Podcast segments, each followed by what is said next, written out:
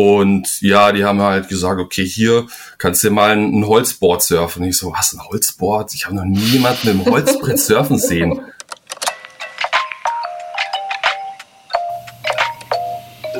Willkommen bei A-Frame, deinem Surf-Podcast. Mein Name ist Alexandra Schalaudek. Abwechselnd mit Peter Rochel und Michael Zirlewagen spreche ich mit Surferinnen und Surfern, MacherInnen und Underdogs des Surfsports in all seinen Facetten. Ich habe heute Stefan Becker zu Gast. Stefan ist Inhaber des EcoSurf Shop in Loredo in Kantabrien, Nordspanien und ist Gründer der Surfboard-Labels Contiki und Collective Surfboards. Mm, Stefan hat es sich zur Aufgabe gemacht, mehr Nachhaltigkeit in den Surfsport einzubringen und wie ihm das gelungen ist, darüber möchte ich heute mit ihm sprechen. Hey Stefan, schön, dass du da bist. Hallo Alex, danke für die Einladung. Ich habe ja eben schon kurz erwähnt, dass du unter anderem Gründer des Surfboard-Labels Contiki bist und ähm, ihr stellt ja Surfbretter aus Balsaholz her. Erzähl doch mal kurz, äh, wie du auf diese Idee gekommen bist. Das ist jetzt ungefähr 16, 17 Jahre her eigentlich. Und zwar mhm. hat es angefangen, klar, ähm, war ich passionierter der Surfer und ich habe ein Praktikum gemacht in Ecuador bei einer indigenen Organisation.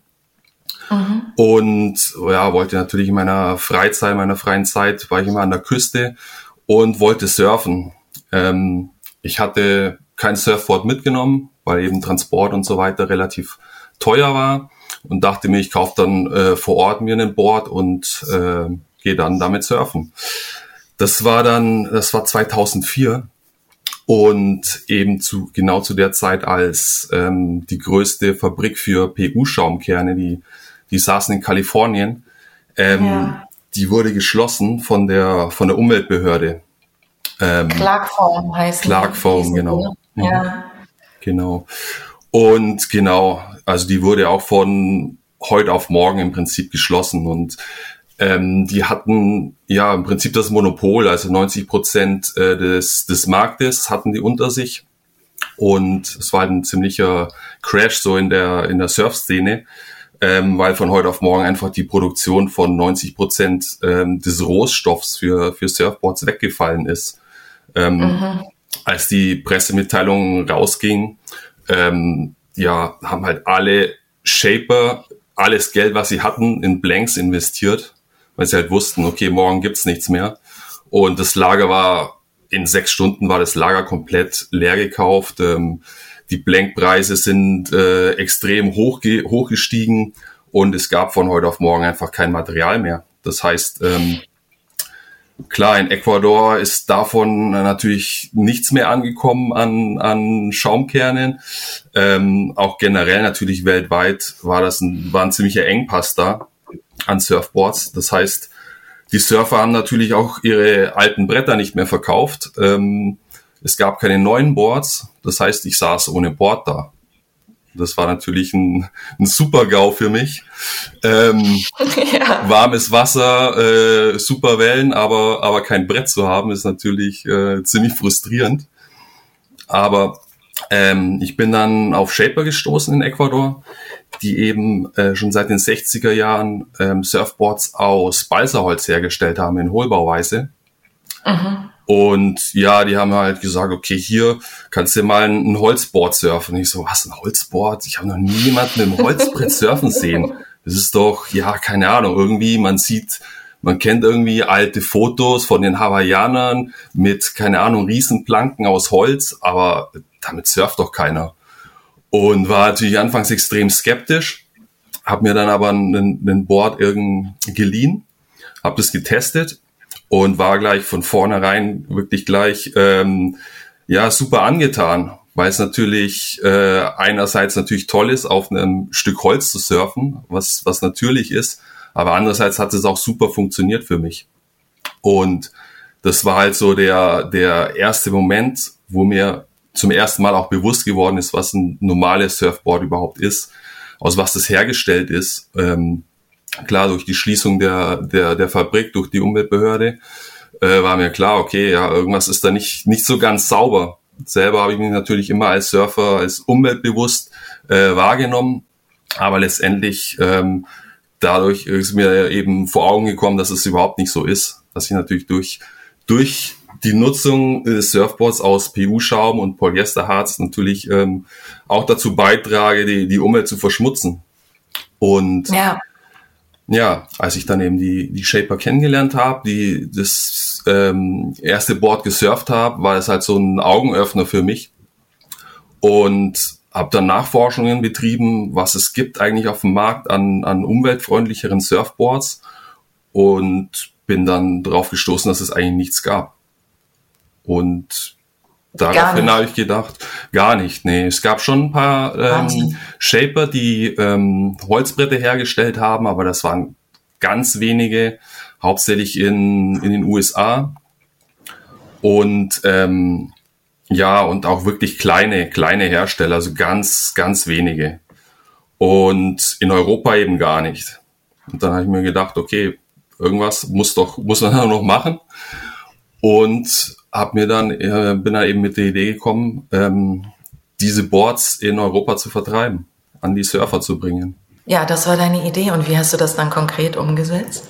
Ähm, ja, ich habe dann Nachforschungen auch betrieben, um das Polyesterharz zu ersetzen, weil man hat ja einerseits einen, bei herkömmlichen Boards, also ähm, einen Schaumkern aus PU-Schaum. Das Ganze wird laminiert mit Glasfaser und Polyesterharz, wobei das Polyesterharz eben auch äh, überhaupt nicht nachhaltig ist, eigentlich auch total giftig ähm, bei der Herstellung ist. Und habe mich dann auf die, auf die Suche gemacht nach einem ökologischen Harz. Bin dann auf verschiedene ähm, Harze und Hersteller gestoßen und habe dann einfach Tests gemacht, vor Ort in Ecuador dann noch. Und ähm, ja, habe dann einfach ähm, mir ein Board bauen lassen, war ein Prozess dabei, wir haben das Harz getestet und äh, war anfangs, ja, gab es schon einige Rückschläge, aber es kam dann schon auf was, äh, auf ein recht vielversprechendes Ergebnis. Und äh, ja, ich habe mir dann halt gedacht, okay, jetzt ähm, das werde ich jetzt machen. Ich äh, werde jetzt ähm, Holzboards herstellen mit ökologischem Harz und äh, das eben den Surfern anbieten, damit es einfach eine Alternative zu, zu den herkömmlichen, giftigeren Surfboards gibt. Okay. Du warst im Rahmen auch deines BWL-Studiums, warst du in Ecuador, oder? Mhm, genau, genau. Das war ein Praktikum fürs Studium. Okay, also das heißt, es war dir auch nicht, ja, also es war dir auch nicht völlig fremd, jetzt zu sagen, ich äh, gründe jetzt eine Firma und ähm Naja, es ist schon relativ fremd. Also beim Studium ist es ja immer schon sehr theoretisch. Also ich würde sagen, das Studium hat mir jetzt hm, dabei nicht so, so viel geholfen. Weil es schon extrem theoretisch war, das Ganze. Also es ist ja schon eher darauf ausgerichtet auf große Firmen, äh, Organisationsstrukturen und so weiter. Und im Prinzip war das ja nur ich und, äh, und die Jungs in, in Ecuador. Und das war schon was Neues für mich. Aber ich glaube, dass ich schon jemand bin, der schon einfach nach vorne schaut, ohne äh, nach vorne nach vorne geht, ohne jetzt ähm, viel zu überlegen erstmal und äh, versucht Sachen einfach umzusetzen. Und klar, also das Studium hat mir schon geholfen, weil ich einfach meine meine Diplomarbeit äh, auch darüber geschrieben habe. Nochmal ganz kurz zurück äh, zu deinem Aha-Erlebnis, als du das Holzbrett zum ersten Mal gefahren bist. Ähm, sind dir da dann aber auch direkt Unterschiede aufgefallen zu deinem herkömmlichen Board? Ähm, nee. Also mein Surf-Level da war damals auch nicht so hoch, dass ich das irgendwie gemerkt hätte und äh, ich habe schon, ja, das war ein anderer Shape natürlich, also Unterschiede, große Unterschiede habe ich nicht gemerkt jetzt vom mhm. Surfverhalten her. Ja, super. Ja. Okay, und dann war klar für dich, ähm, das Ganze muss an den Mann gebracht werden und ähm, bist dann nach Nordspanien gegangen, direkt auch mit der Idee oder? Nee, das Ganze war ja noch äh, Teil meines Studiums, also das Praktikum in Ecuador. Ähm, danach bin ich zurück nach Deutschland, habe eben äh, auch weiter studiert mhm. und äh, Diplomarbeit vorbereitet, und dann war schon klar, okay, ich möchte es, ich möchte es auf jeden Fall machen. Und habe dann auch eben versucht, meine Diplomarbeit darüber zu schreiben. Also habe das letztendlich auch gemacht. Mhm. Und das war natürlich schon auch, auch hilfreich, dann wirklich äh, auch theoretisch Zeit damit zu, zu verbringen und äh, ja, das Ganze noch detaillierter auszu, auszufeilen. Ja. Genau, und das war auch während des Studiums ja weiterhin Tests gemacht mit verschiedenen Harzen ähm, und, und einfach mehr noch experimentiert. Ich hatte dann so kleine Balsa-Surfboards in der Wohnung liegen, habe die dann äh, mit verschiedenen Harzen bestrichen, im Ofen getrocknet und das war ja, das war mit Sicherheit ein langer Prozess. Wie lange hat das ungefähr gedauert, bis du dann auf das, auf die richtige Mischung gekommen bist? Ähm, relativ lange. Also wir haben verschiedene Harze probiert äh, und auch verwendet, äh, auch schon im Prinzip verkauft, die Boards mit, mit verschiedenen ähm, ökologischen Harzen. Und ähm, ja, die Entwicklung geht da ja auch immer weiter. Also ja. es gibt immer mehr Firmen, die jetzt auch auf jeden Fall äh, eine, zumindest eine Linie äh, ökologisches Harz anbieten. Und das ist ein ständiger Prozess. Also mhm. wir, wir, gucken immer, dass das ähm, ja, dass das weitergeht und dass wir wir testen immer immer weiter. Okay. Und das heißt aber, du hast auch während des Studiums dann schon angefangen, die Bretter zu verkaufen. Ähm, ich habe erstmal normale Balsa-Boards mitgebracht, die waren noch mit Polyester laminiert, um einfach mhm. auch zu sehen, wie, wie so die, die Resonanz ist bei den Surfern. Ich glaube, das waren drei oder vier und die habe ich dann bei eBay verkauft, um zu sehen, was da, was das so ist und bei verschiedenen Foren und so reingestellt. Und ja, die haben sich tatsächlich verkauft. Also der Preis, okay, es war jetzt relativ günstig noch, ja. Aber habe dann schon gesehen, okay, es gibt wirklich Leute, die, ähm, die daran Interesse haben. Und ähm, ja, sonst hätte ich es wahrscheinlich auch nie durchgezogen. Ja. Und dann, wie war dann der Weg dazu, äh, einen eigenen Laden zu gründen, nach Nordspanien zu gehen und zu sagen, okay, ich mache das jetzt wirklich in ganz großem Stil? Ja, das Studium war halt einfach vorbei irgendwann. Und klar, ich hab, bin eigentlich ja aus, aus Süddeutschland, äh, habe in Flensburg und Kiel studiert. Das Studium war vorbei, ähm, alle Studienkollegen sind weggegangen, meine Freunde waren auch überall in Deutschland oder in Europa verteilt. Also ich hatte auch keinen wirklichen soziales mhm. Netz, wo ich sagen kann, okay, da ist halt einfach meine, mein soziales Umfeld. Das heißt, das heißt es war relativ äh, leicht, den Schritt zu gehen, halt auch im, nach Spanien zu gehen. Und ich muss dazu sagen, auch seit, seitdem ich 19 bin, also nach, nach der Schule, äh, bin ich eigentlich auch nicht mehr in, in Donauwörth, das ist dem Ort, wo ich aufgewachsen bin. Mhm. Ich war dann immer ein Jahr, also ich glaube, ich war nie länger als ein Jahr an, an einem Ort. Das okay. dann immer gewechselt. Und von dem her war ich, war ich gewohnt, irgendwie an, an einen neuen Ort zu gehen und irgendwie neu, neu anzufangen. Und Loredo kanntest du da wahrscheinlich auch schon von etlichen Surftrips und dachtest, oh, das wäre eigentlich ein guter Ort, um zu bleiben, oder? Ähm, nee, eigentlich gar nicht. Also ich kannte den Ort gar nicht. Für mich war klar, ich wollte nach Nordspanien, einfach mhm. daher, weil ich Spanisch kon schon konnte vom Studium, vom Praktikum, vom Erasmus ja. Aufenthalt. Und ja, habe dann den Bus gepackt äh, und bin erstmal Richtung Nordspanien gefahren mit der Idee halt auf jeden Fall äh, arbeiten zu müssen. Also nach dem Studium, ich hatte halt kein Geld und es war klar, irgendwie muss ich, äh, muss ich arbeiten. Und ja, bin dann in, irgendwie zufälligerweise in Loredo gelandet, habe dann einen, einen, Job auf dem Campingplatz gefunden im Restaurant, habe da gekellnert im Sommer. Mhm. mhm. Und ja, dann einfach Leute kennengelernt und einer hat mir dann den Kontakt zu einem Shaper ähm, gegeben und bei dem konnte ich dann meine ersten Boards laminieren. Okay. Genau, das war dann im Prinzip der, der Einstieg. Es war so ein bisschen weiter weg von Loredo, mhm. aber bin dann immer hingefahren, habe dann in meinem Bus geschlafen und habe dann teilweise auch, wenn er halt äh, nicht mehr gearbeitet hat, dann nachts gearbeitet, meine Boards laminiert und ihm dann nachher auch bei Reparaturen und äh, beim Laminieren von Polyesterboards geholfen. Und da habe ich halt mhm. halt noch einiges dazugelernt. Ja. Genau. Und dann das Jahr drauf, äh, im Prinzip ein Jahr später, habe ich dann mir eine eigene Werkstatt gesucht. Naja, Werkstatt, also es war eigentlich ein, ein Kuhstall. Ein alter Kuhstall hier von der von der, von der, ähm, vom Bauernhof. Die haben eben die Milchwirtschaft aufgegeben und hatten einfach Platz. Und dann habe ich da einen Teil gemietet, Also es war wirklich ganz rustikal. Also da war noch, die Güllerinne war noch da, die musste man dann auch erstmal zukippen. Dann, ähm, ja, war auch viel zu groß für mich. Also ich habe das, ich glaube, der erste Raum, der war irgendwie so 20 Quadratmeter. Haben wir dann mit Paletten eben den Kuhstall abgetrennt. Äh, die Fenster waren nur Plastikplane zugetackert.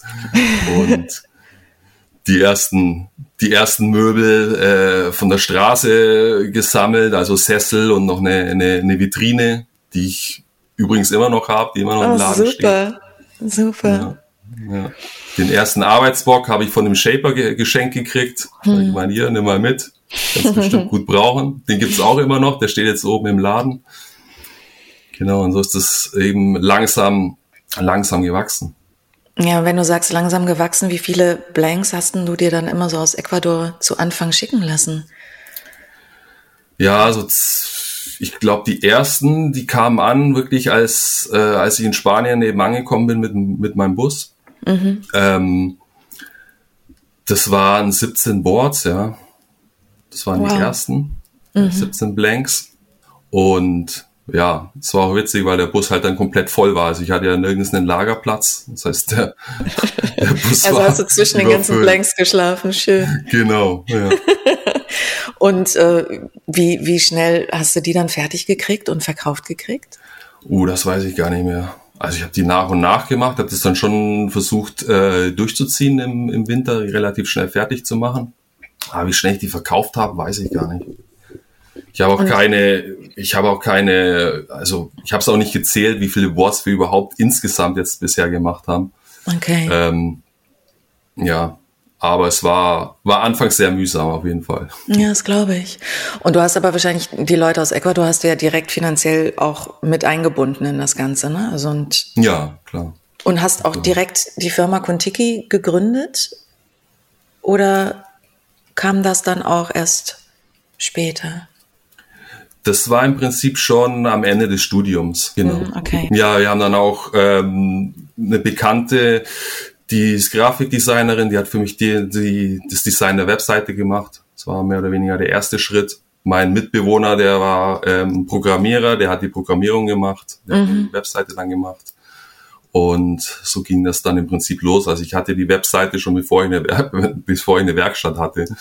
Und das war dann jetzt aber die Contiki-Website und die Firma Contiki. Und dann kam der EcoSurf-Shop. Mhm. Einfach nochmal fürs Verständnis vielleicht von, für Leute, die nicht genau wissen, aus was Bretter so ansonsten gebaut sind. Magst du mal kurz irgendwie umschreiben, was es so für Brettbauweisen gibt, außer die Weiserholz-Brettbauweise? Ja, also das herkömmlichste ist einfach PU-Schaum mit Glasfaser und Polyesterharz laminiert. Genau, also das ist ähm, seit den 60er Jahren eigentlich das verbreitetste. Ähm, hat sich mittlerweile ein bisschen geändert, aber ich würde sagen, die meisten Bots bestehen immer noch aus, aus diesem Material. Einfach auch dadurch bedingt, dass Clark Foam einfach das Monopol hatte mhm. und vor den 60er Jahren bis 2004 einfach alle Konkurrenz, alle neuen Ideen einfach äh, versucht hat äh, rauszuhalten aus dem Markt.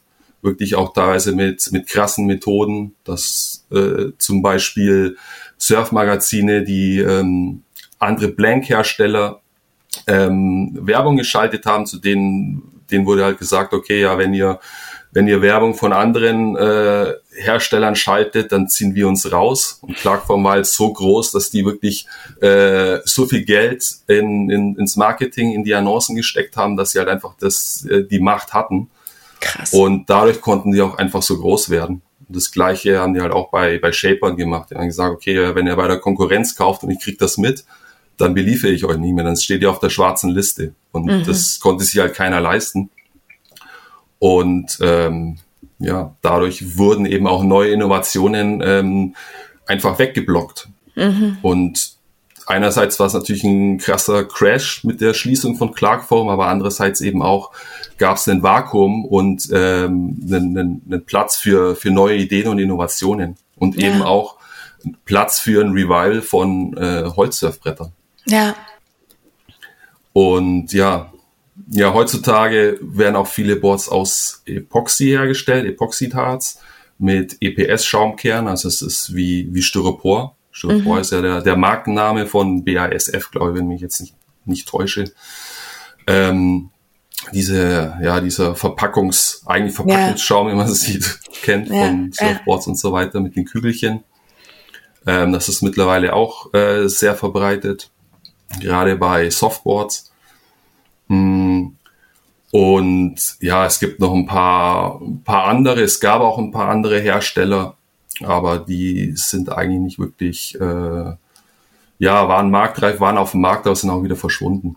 Mhm. Und man kann heutzutage sagen, es ist, also die meisten Boards sind mit Schaumkern hergestellt, ob jetzt PU-Schaumkern oder den EPS-Schaumkern. Und dann hat man noch die äh, Surfbretter in Hohlbauweise aus Holz. So wie deine. Genau. ähm, dann beschreib doch mal kurz, was bedeutet denn genau Hohlbauweise? Ähm, ja, das heißt, dass man im Inneren ähm, keinen Schaumkern hat, sondern dass einfach Hohlkammern vorhanden sind. Also man kann es durch verschiedene Techniken herstellen. Mhm. Ähm, früher, wie sie es früher gemacht haben in Kalifornien, war das so, dass sie das ausgehöhlt haben.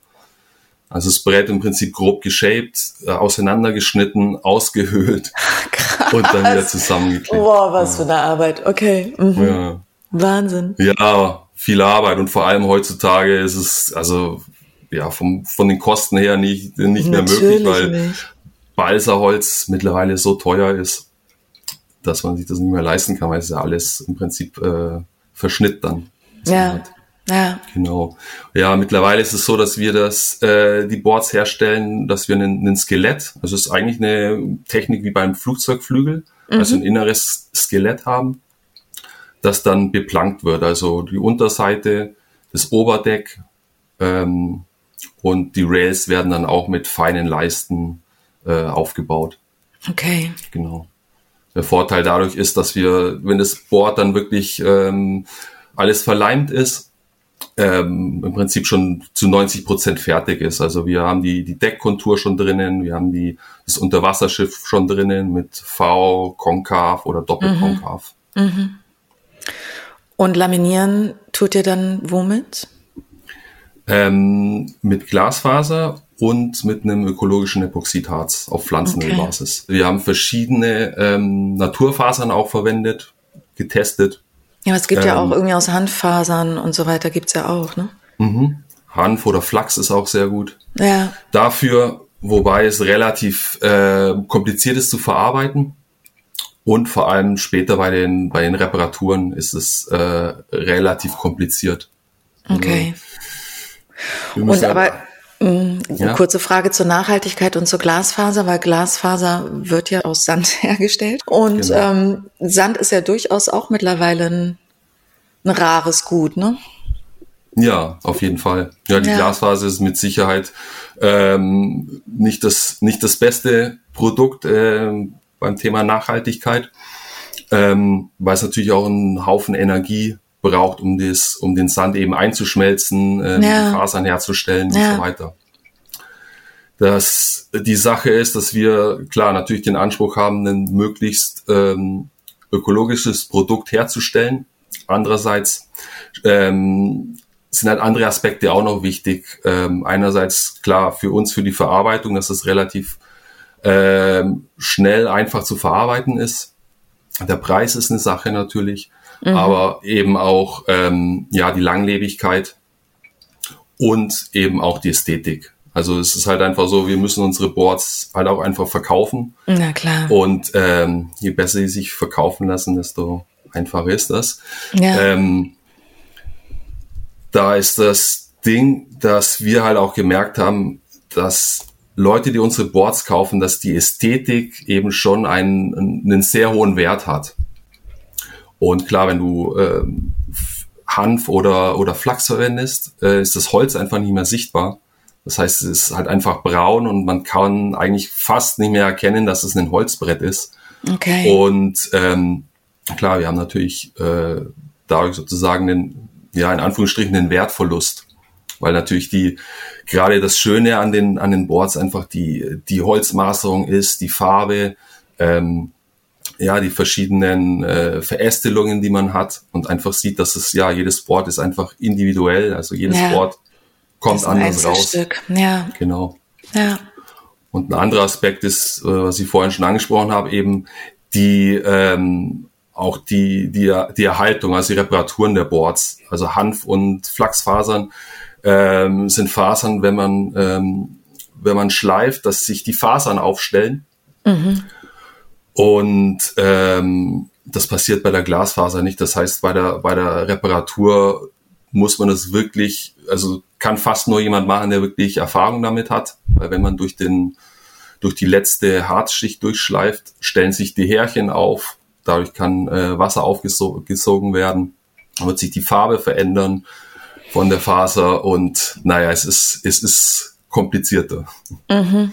Auf jeden Fall. Und das ist eben auch was, was wir, ähm, was uns eben wichtig ist, dass die Boards nicht nur ähm, aus ökologischen Materialien hergestellt sind, sondern eben auch lang, langlebig sind und einfach, äh, einfach zu, zu erhalten sind, also einfach zu reparieren sind. Ja. Jetzt hast du ja auch noch ein, ein anderes Surfboard-Label gegründet, Collective Surfboards. Mhm. Ähm, wie kam es dazu und wo ist der Unterschied von den einen zu den anderen Brettern? Einfach gemerkt hier vor Ort, dass viele Leute zwar in den Laden, äh, wo uns in den Laden kamen, die äh, super spannend fanden, was wir machen, auch teilweise dann ihre Kinder äh, gebracht haben, die Familie gezeigt haben, was, was wir machen, äh, fanden das äh, super spannend.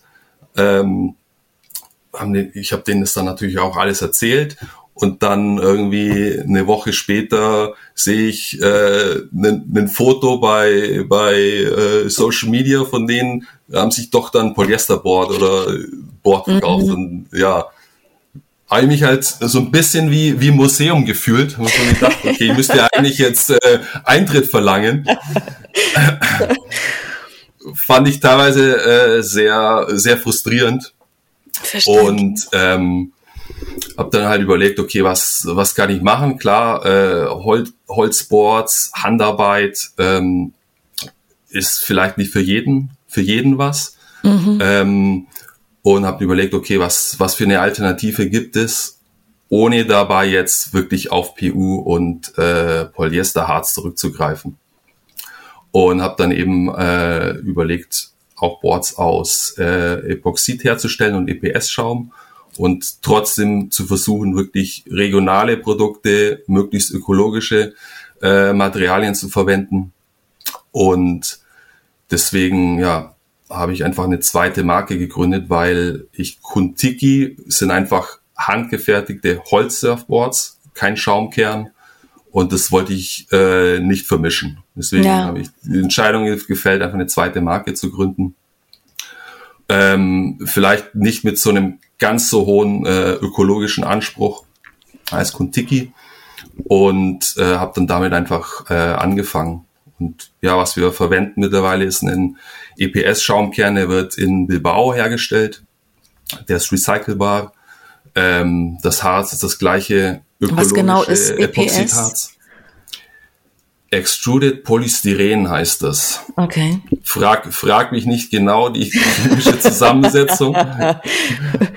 also es ist auf jeden Fall auch nichts, äh, kein, kein natürliches äh, Material.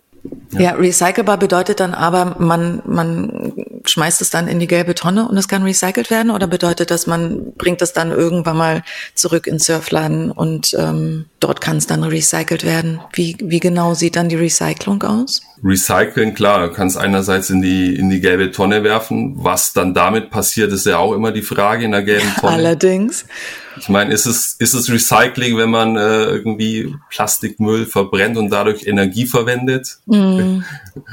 Also, keine Ahnung, ich weiß, ich weiß es nicht. Das ist halt ähm, immer fragwürdig. Ähm, aber es gibt Firmen auch, die, die diesen EPS-Schaum äh, recyceln mhm. und eben wieder äh, neuen Schaumkern herstellen. Ah, okay.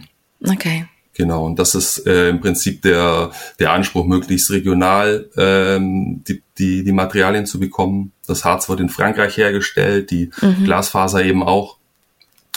Und ähm, ja, der nächste Schritt wird sein, einen äh, recycelten Schaumkern zu verwenden. Gibt's jetzt, machen wir gerade ein paar Tests. Es gibt eben eine, ähm, Hersteller, der hier sogar in Kantabrien sitzt. Die sitzen, Ach, keine Ahnung, 30 Kilometer entfernt. Und dadurch ist eben der, der, der Impact nochmal geringer. Perfekt. Und zum Surfen braucht man ja meistens nicht nur das Surfbrett, sondern auch äh, den Neo. Und äh, ich weiß, dass du auf jeden Fall früher immer viel mit Patagonia zusammengearbeitet hast. Ich weiß gar nicht, ob du die auch immer noch vertreibst im EcoSurf. Ja, ja, ja, ja, ja Okay, mhm, genau. ja.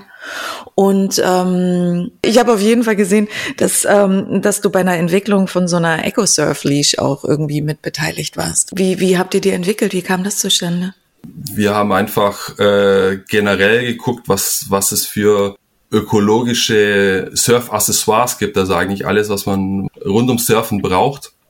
Und da ist äh, einerseits natürlich die Leash ein wichtiges Ding, andererseits auch äh, Wachs natürlich, Wachskamm ähm, und ja, soweit es uns irgendwie äh, möglich ist, äh, versuchen die Finnen, genau, mhm. versuchen wir das auch irgendwie äh, mit unserer eigenen Marke natürlich herzustellen oder herstellen zu lassen. Und die Leash war das, also früher, als ich ganz am Anfang habe ich noch immer die die kaputten Leashes von den von den Leuten gesammelt. Und weil ich halt wusste, ich meine, eigentlich sind es ja nur Einzelteile. Es sind halt, ja. besteht aus drei Teilen, also dem äh, der Manschette, dem Leash Cord, also dem Kabel und dem Rail Saver. Mhm. Und die mhm. kann man mit einem FCS-Schlüssel einfach auseinanderbauen. Und früher habe ich dann immer die Leashs gesammelt und dann wieder zusammen äh, zusammengebaut in, äh, mit den übrigen Teilen. Mhm. Und äh, irgendwann habe ich gesagt, okay, es, eigentlich braucht man äh, eine, eine ökologischere Variante und vor allem äh, jemanden, der auch die, die, die Teile einzeln verkauft. Also es gab's halt nicht. Ich meine, Leash besteht aus drei Teilen. Wenn es kaputt ist, die meisten Leute schmeißen die komplette Leash weg. Ja, völlig absurd. Ja, ja. Das kann ja irgendwie nicht sein. Und ja. deswegen ähm, bieten wir bei unseren Leash halt auch die, die Teile einzeln an. Super. Und wie gesagt, einfach mit einem FCS-Schlüssel kannst du es kannst du's austauschen und weiterverwenden. Was hast du noch so für Visionen für die Zukunft? Die Visionen, ja. Mhm. Das Problem ist, Visionen habe ich viele, aber die Umsetzung ist immer das, das Problem, weil teilweise unser äh, das Daily Business einfach so viel Zeit in Anspruch nimmt, dass für, für Tests und, und äh, neue Projekte immer, immer sehr wenig Zeit ist. Ja, das denke ich mir. Ich habe das jetzt ja. auch gesehen bei dir im Sommer. Das war Wahnsinn, wie viel im Laden los ist. Und du hast auch mhm. mittlerweile relativ viele Mitarbeiter, ne? Ja. So, ja. Naja, viele. Also wir sind zu viert. Finde ich jetzt schon viel. Ich erinnere mich, dich noch alleine stehend, äh, ja, alleine im Laden stehend gesehen zu haben am Anfang. Ja, ja okay. Ja, das stimmt. Ja, gestern war es auch so, äh, eigentlich meistens einen Praktikanten da mhm. und äh, diese Woche über, überlappen die sich und gestern war es so, dass ich keinen Arbeitsplatz hatte. So, okay, was mache ich jetzt? Surfen gehen? ja, wäre eine gute Alternative, ja, das stimmt. Das traue ich mich dann immer nicht, ey. Dann traue ich, dann denke ich immer, dann sinkt die Arbeitsmoral so stark, wenn der Chef surfen geht. Weil er denkt, auch wenn der Chef surfen geht, kann ich auch surfen ja. gehen. Trotzdem würde mich natürlich interessieren, auch wenn, wenn du gerade noch nicht äh, sehen kannst, äh, wann, wann das umsetzbar wäre. Was, was wäre so eine große Vision von dir? Also auch gerade im Bereich Nachhaltigkeit. Ja, eine große Vision ist auf jeden Fall ähm, hohle Holzsurfboards ohne, ohne Glasfaser herzustellen. Das ist auf jeden Fall eine, eine Vision, die ich jetzt für, für Kontiki habe. Mhm. Ähm, wo wir dran arbeiten, aber wie gesagt, äh, Innovationen sind immer relativ schwierig umzusetzen, weil die viel Zeit brauchen. Ähm, aber das ist eine, also eine Vision, an der wir verstärkt arbeiten und hoffen, dass wir da auch äh, bald, bald was Neues bringen können, zeigen ja, können. Schön, schön. Das ist eine Vision und ähm, ja, bei, bei Collective eben diese, ähm, diesen recycelten Schaumkern mhm. zu verwenden, mhm. der hier auch regional hergestellt wird. Das sind im Prinzip die nächsten, nächsten Projekte. Ja. Und momentan ist so, dass ich mich auch äh, klar für, für andere Produkte, da habe ich so viel ähm, Ideen, ähm, aber für die einfach keine Zeit ist, die umzusetzen. Und äh, ich habe jetzt auch gesagt, ich, ich, ich schmeiß mich jetzt nicht in, in noch neue Projekte rein. Also mit Kuntiki, Eco Surf Shop und Collective äh, bin ich schon mehr als ausgelastet und mhm. irgendwie möchte ich irgendwann auch noch mal surfen gehen können. Apropos, wie oft kommst du dazu durchschnittlich? Boah, durchschnittlich ist schwierig zu sagen. Also es hängt wirklich von, von der Arbeit ab. Also im August surfe ich sehr wenig, vielleicht ein, zwei, zweimal. Und ähm, ja, hängt natürlich auch sehr von den Wellen ab immer. Das ist eh also, klar, ja. Von den Wellen, also dieses Sommer war es ja relativ mau. Da waren wir echt, äh, war fast gar nichts. Und teilweise im Winter ist es dann so, dass äh, relativ wenig, äh, wenig Licht ist, also wenig Sonne ist, die Zeit reduziert ist und äh, dazu ich noch relativ weit fahren müsste. Weil wenn mhm. der Swell so groß ist, dann, ja, dann muss man eben auf andere Spots ja. äh, ausweichen. Ja. Und das heißt, dass halt dreieinhalb Stunden einfach weg sind. So mit Fahren, Umziehen, äh, zurückfahren, dann noch was essen und dann mhm. arbeiten und dann mhm. Ist es schon äh, viel Zeit, die da drauf geht. Also das kann ich auf jeden Fall nicht irgendwie jetzt äh, viermal die Woche machen. Ja. Schön wär's. Hm. Durchschnittlich so zwei bis dreimal die Woche, glaube ich schon, dass ich es schaffe. Ja, ist ja auf jeden Fall mehr als für alle, die irgendwie beispielsweise hier in Deutschland leben. Ja. Und sag mal, bei Collective ähm, Surfboards, da habe ich auch noch gesehen, ähm, dass ihr da auch ähm, viel mit Kork macht. Erzähl mhm. doch da mal bitte kurz noch was dazu, wofür ihr den Kork verwendet. Ja, den Kork verwenden wir einerseits für die, für die Rails von den Boards und vor allem bei den Boards, die wir mit, äh, mit Holzfurnier verarbeiten. Also die, da wird der Schaumkern, wird ein Holzfurnier oben und unten drauf geklebt und mhm. die Rails dann sind aus Kork. Ähm, einfach dadurch, um dem, den Boards noch mehr Flexibilität zu geben. Mhm. wenn das komplett Holz wäre, wäre das eben noch viel steifer. Und gerade bei Collective ist schon äh, auch äh, wesentlich mehr Fokus auf Performance. Das heißt, die Boards äh, sollen flexibler sein. Gerade bei, bei Shortboards, wenn es irgendwie progressivere Surfen ist, ist es schon, schon wichtig, dass die Boards einen guten Flex haben. Ja. Und deswegen verwenden wir, wir Kork. Genau, und der kommt auch aus, aus Portugal. Und andererseits verwenden wir das auch als aufs, kleben wir das aufs Deck drauf, um eben das Harz zu, äh, zu ersetzen. Zu ersetzen. Mm. Ja, das habe ich auch schon häufiger gesehen. Ich habe das tatsächlich noch nie ausprobiert, aber alle, die es probiert haben, sagen, dass das super funktioniert. Ja, ich finde es auch super. Auf jeden Fall. Ja. Vor allem, man muss es äh, nie abziehen. Das heißt, es bleibt sauber. Ja, das ist genial. Und es klebt nicht ins Sportbag, äh, es klebt nicht an Autositzen. Und ist wirklich ja eigentlich ein wahnsinnig schönes Material. Hm. Ja, schön, Stefan. Also ich habe eigentlich noch 100.000 Fragen, aber ich glaube, wir treffen uns einfach nochmal, okay. wenn du deine nächste Vision äh, verwirklicht hast. ja, gerne. Sehr gerne, ja. Du kommst vorbei und testest die neuen Visionen. Ja, das ist eine sehr gute Idee, das mache ich. Ja, ja, super. Stefan, vielen, vielen Dank. Ja, danke fürs Gespräch auf jeden Fall. Danke dir.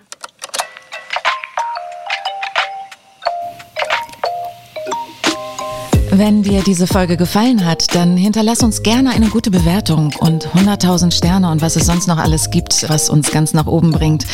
Alle Infos und Links zu dieser Episode findest du in den Show Notes auf unserer Website. Und wenn du Fragen oder Anmerkungen hast, wir freuen uns auf dein Feedback.